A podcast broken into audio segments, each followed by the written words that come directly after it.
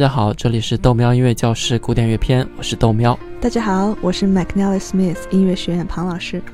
今天是豆喵音乐教室第五十四期正式节目。人生好艰难呐，庞老师，我们的乐理课才刚刚讲完曲式，就又到九月份了。我们拖更拖了很久，我都开始爆照片了呢。没有掉粉，大家也是真爱。我们今天要开始讲古典时期的音乐题材了，莫名其妙有深深的疲倦感啊。古典时期建立了古典音乐最基本的一些东西，所以要讲的稍微透彻一点，后面才更加容易学。好吧，好吧。豆苗先想一想，什么叫做题材？既然你这么问呢，我就只能去查百度百科。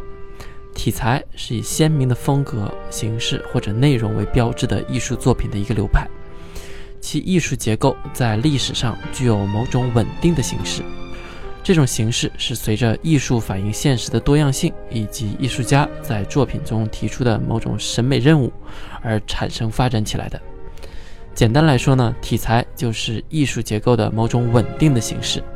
差不多，音乐的题材有很多种，比如歌剧、民谣、进行曲、弦乐四重奏、交响曲、rap 等等。我在很多音乐播放软件里面看到过这种分类，原来就是题材的分类啊。有一部分是，但也不完全。嗯，有的分类也不完全准确了。那古典音乐的题材都有哪些？先不着急回答你的问题，你先想想为什么要知道音乐的题材。这还有什么问为什么的？不就是我们节目需要，所以我们要讲一讲吗？哎，看你没个正形儿 啊！其实呢，知道了题材，就知道一篇文章呢是议论文、记叙文还是说明文，对吧？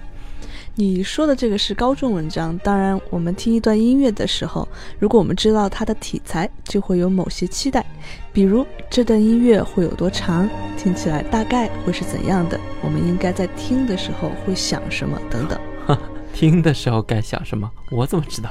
我举个例子吧，比如我们如果要去听爵士乐，一般会选择去新奥尔良的小酒馆。如果豆喵你不是去约会的话，就可以穿着牛仔裤、夹克衫之类的。但如果去听一场非常正式的交响曲或者弦乐四重奏，豆喵你可能会去大型的音乐厅。这个时候你可能就要穿西装革履，像模像样的了。呃，庞老师，事实上呢？我很多时候都是穿着拖拉板儿，还有背着书包去听音乐会的。突然觉得自己好 low 啊！你这种就属于不懂事儿了，没注意到旁边的人都是怎么穿的吗？注意过，注意过。但我觉得他们都是那种妖艳圣母白莲花，我和他们怎么能一样呢？嗯，注意你的言辞。其实，在他们看来，你才是这个不守规矩的人。好吧，相比之下呢，我还是喜欢流行歌。我可以在周杰伦演唱会上现场大声唱出来，然后让旁边的人都听不见周杰伦唱歌。哟，你也看那个视频了？是啊，是啊。好，我觉得看演唱会的时候啊，有这么一个人要是在身边的话，那就很崩溃，很崩溃。但至少你就可以穿双拖鞋去听演唱会。嗯，庞老师，我们言归正题。嗯。在海顿和莫扎特的时代，有五种主要的音乐艺术题材。器乐方面有交响曲、弦乐四重奏、奏鸣曲、协奏曲；生日的话有歌剧。我记得我们在之前讨论巴洛克时期的时候，也聊过一些这种东西。是的，奏鸣曲、协奏曲还有歌剧都出现于巴洛克时代，而交响曲和弦乐四重奏都是古典主义时期的新产品。所以，我们先主要讨论一下后面两个，而这一期我们主要讲一下交响乐的形式。下一期我们再一起听一部交响乐。我们在第四十八期的时候也讲过交响乐的套路。我们先把图一放在这儿，大家先听完我们前几期讲曲式的节目之后呢，再来看这张图，就不会觉得那么陌生了。里面的各种曲式啊，我们都已经讲过了。这就是我们这个节目美好的地方，前后呼应。让你有一种恍然大悟哦，原来是这样的感觉。我们今天听的两部交响乐，一部是海顿的告别，一部是莫扎特的 K 三八五。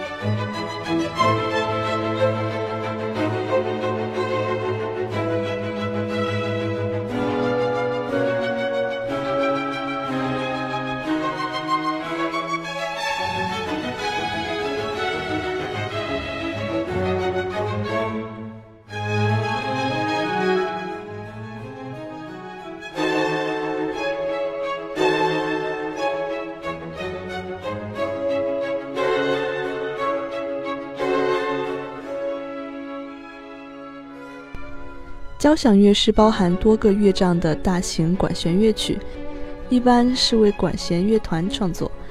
在古典时期，一部交响乐大概会持续二十五分钟到三十分钟左右，而后面的浪漫主义时期有时候会将近一个小时。交响乐的原型呢，要回溯到十七世纪晚期，意大利的歌剧。在那个时候啊，每部歌剧的前面都会有一段这种器乐齐奏，意大利语是叫做 “symphonia”，意思就是一起发出那个和谐的声音。大概在一七零零年左右，这种意大利人的 symphonia 就渐渐变成了一个独立的乐章，形式也就是简单的快慢快。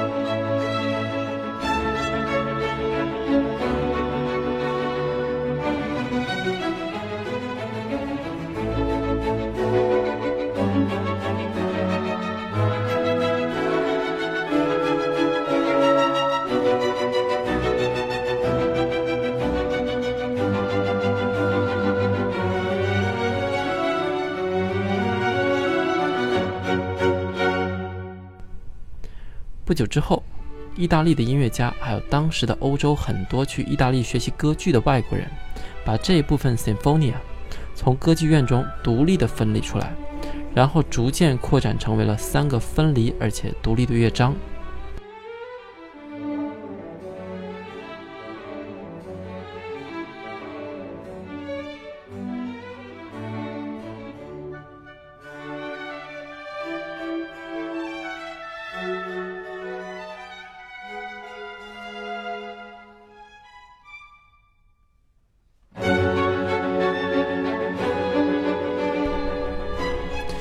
正如我们看到图一是四个乐章，不是三个乐章，所以呢，后面还有一个小步舞曲那个乐章是在一七四零年左右被那个时候的音乐家再加进去的，所以接着大概也就是一七五零年左右吧，交响乐就形成了现在这种四个乐章的形式，第一乐章快，第二乐章慢，第三个乐章是小步舞曲，第四个乐章又是快。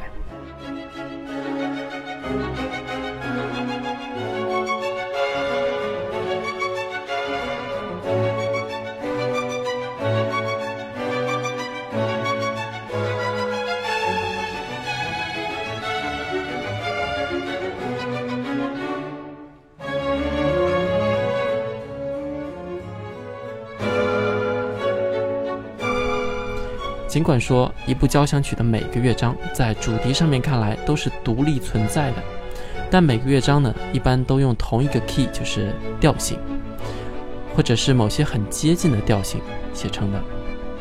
都没到历史讲得不错。随着公共音乐会在古典时期呢越来越平常，交响乐也变成了当时的流行文化。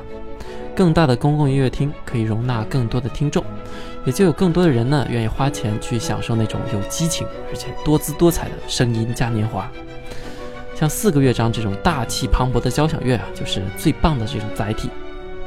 反之呢，你想象一下啊，那个时候如果在音乐厅里面播放现在这种短短的流行音乐，每一首呢都是很短的感觉。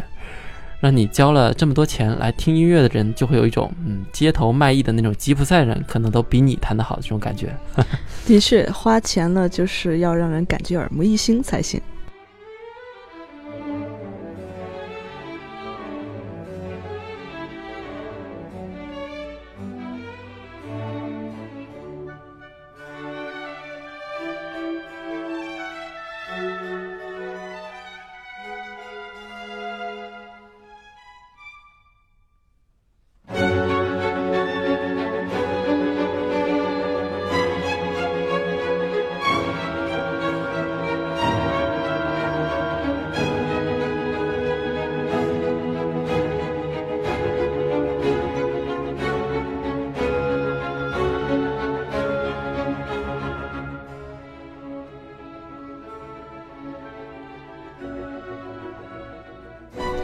之所以海顿一生创作了一百零六部交响乐，莫扎特这么年轻就创作了四十一部交响乐，其实可以从侧面说明人们对乐新乐的需求啊是很大的。十八世纪晚期，交响乐已经成为了最重要的器乐作品题材，也成为一座音乐厅扛鼎之选。海顿在前期还在埃斯特哈切家族的时候，也会创作一些小型的交响乐。但后期的二十多部都是为了这种大型的音乐厅公演所设计的。莫扎特最后四部交响乐也是为了这种公共音乐厅创作的。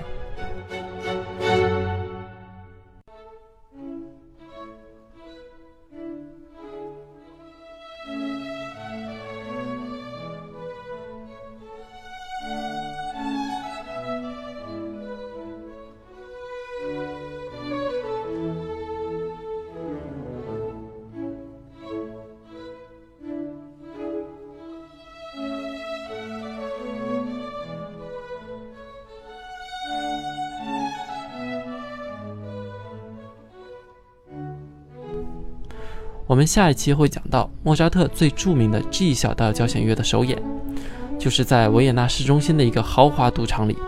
这里的人呢，既有闲又有钱，简直是音乐厅的不二之选。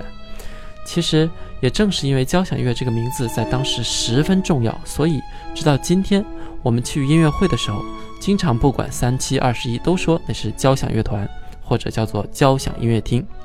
随着交响乐团从私人的小宫廷逐渐到了公共音乐厅里，来满足更多人的需求，那样音乐厅也就越扩越大。场地大了，乐团自己也要继续扩张。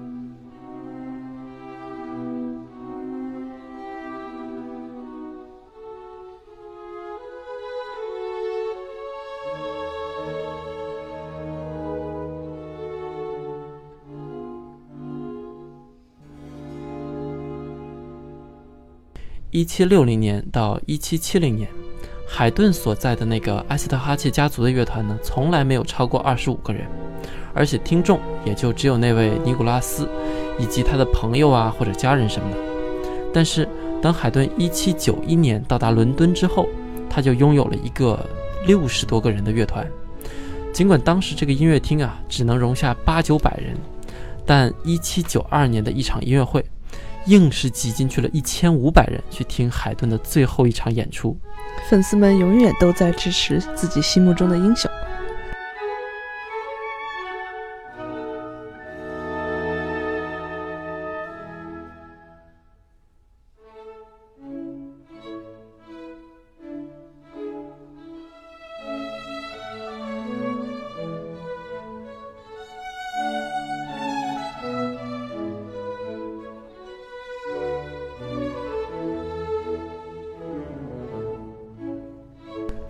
莫扎特的经历呢也很类似，大概在一七八零年左右，莫扎特呢在赌场里开音乐会的时候，一个乐团大概有三十五个乐师左右。但一七八一年，在他的一封信里写道，他的乐团有八十个乐师，包括四十把小提琴、十把中提琴、八把大提琴和十把低音提琴。我的天哪，莫扎特这是要上天呐！尽管这是一场比较特别的音乐会，但印证了这种大型乐团的需求和存在，也让当时作曲家意识到可以让二十把小提琴齐奏。为了平衡弦乐部的增长，也为了给交响乐增加一些不一样的色彩，木管乐器肯定也会相应的增多。在一七九零年左右，欧洲大城市的一个标准的交响乐团大概有四十多个人。比巴洛克时期的十几人要大很多很多。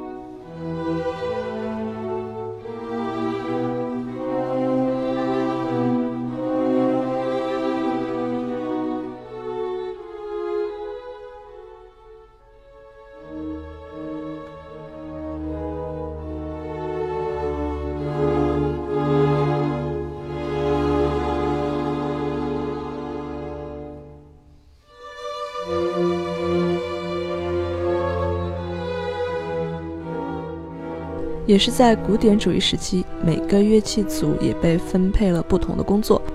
比如弦乐负责大部分的音乐材料，木管乐器主要负责加入一些多姿多彩的复调对位，增加音乐的质感；圆号负责背景渲染，然后小号跟打击乐负责推动音乐到高潮部分。庞老师啊，我们今天谈了好多理论方面的东西，都是总体归纳了一下交响乐是怎么回事。没错，下一期我们会带着大家认真的从头到尾听一部莫扎特的交响乐，完整的感受一下古典乐的美好。好吧，这样我们的音乐时间又差不多了。如果你想找我们本期的配乐呢，请到喜马拉雅 FM 个人主页找纯音文件夹，然后也记得加微信号 Have Fun Day，然后下划线 Nine。要感谢大家打赏，请大家加我的微博 McNally Smith 音乐学院庞燕。我们下一期再见。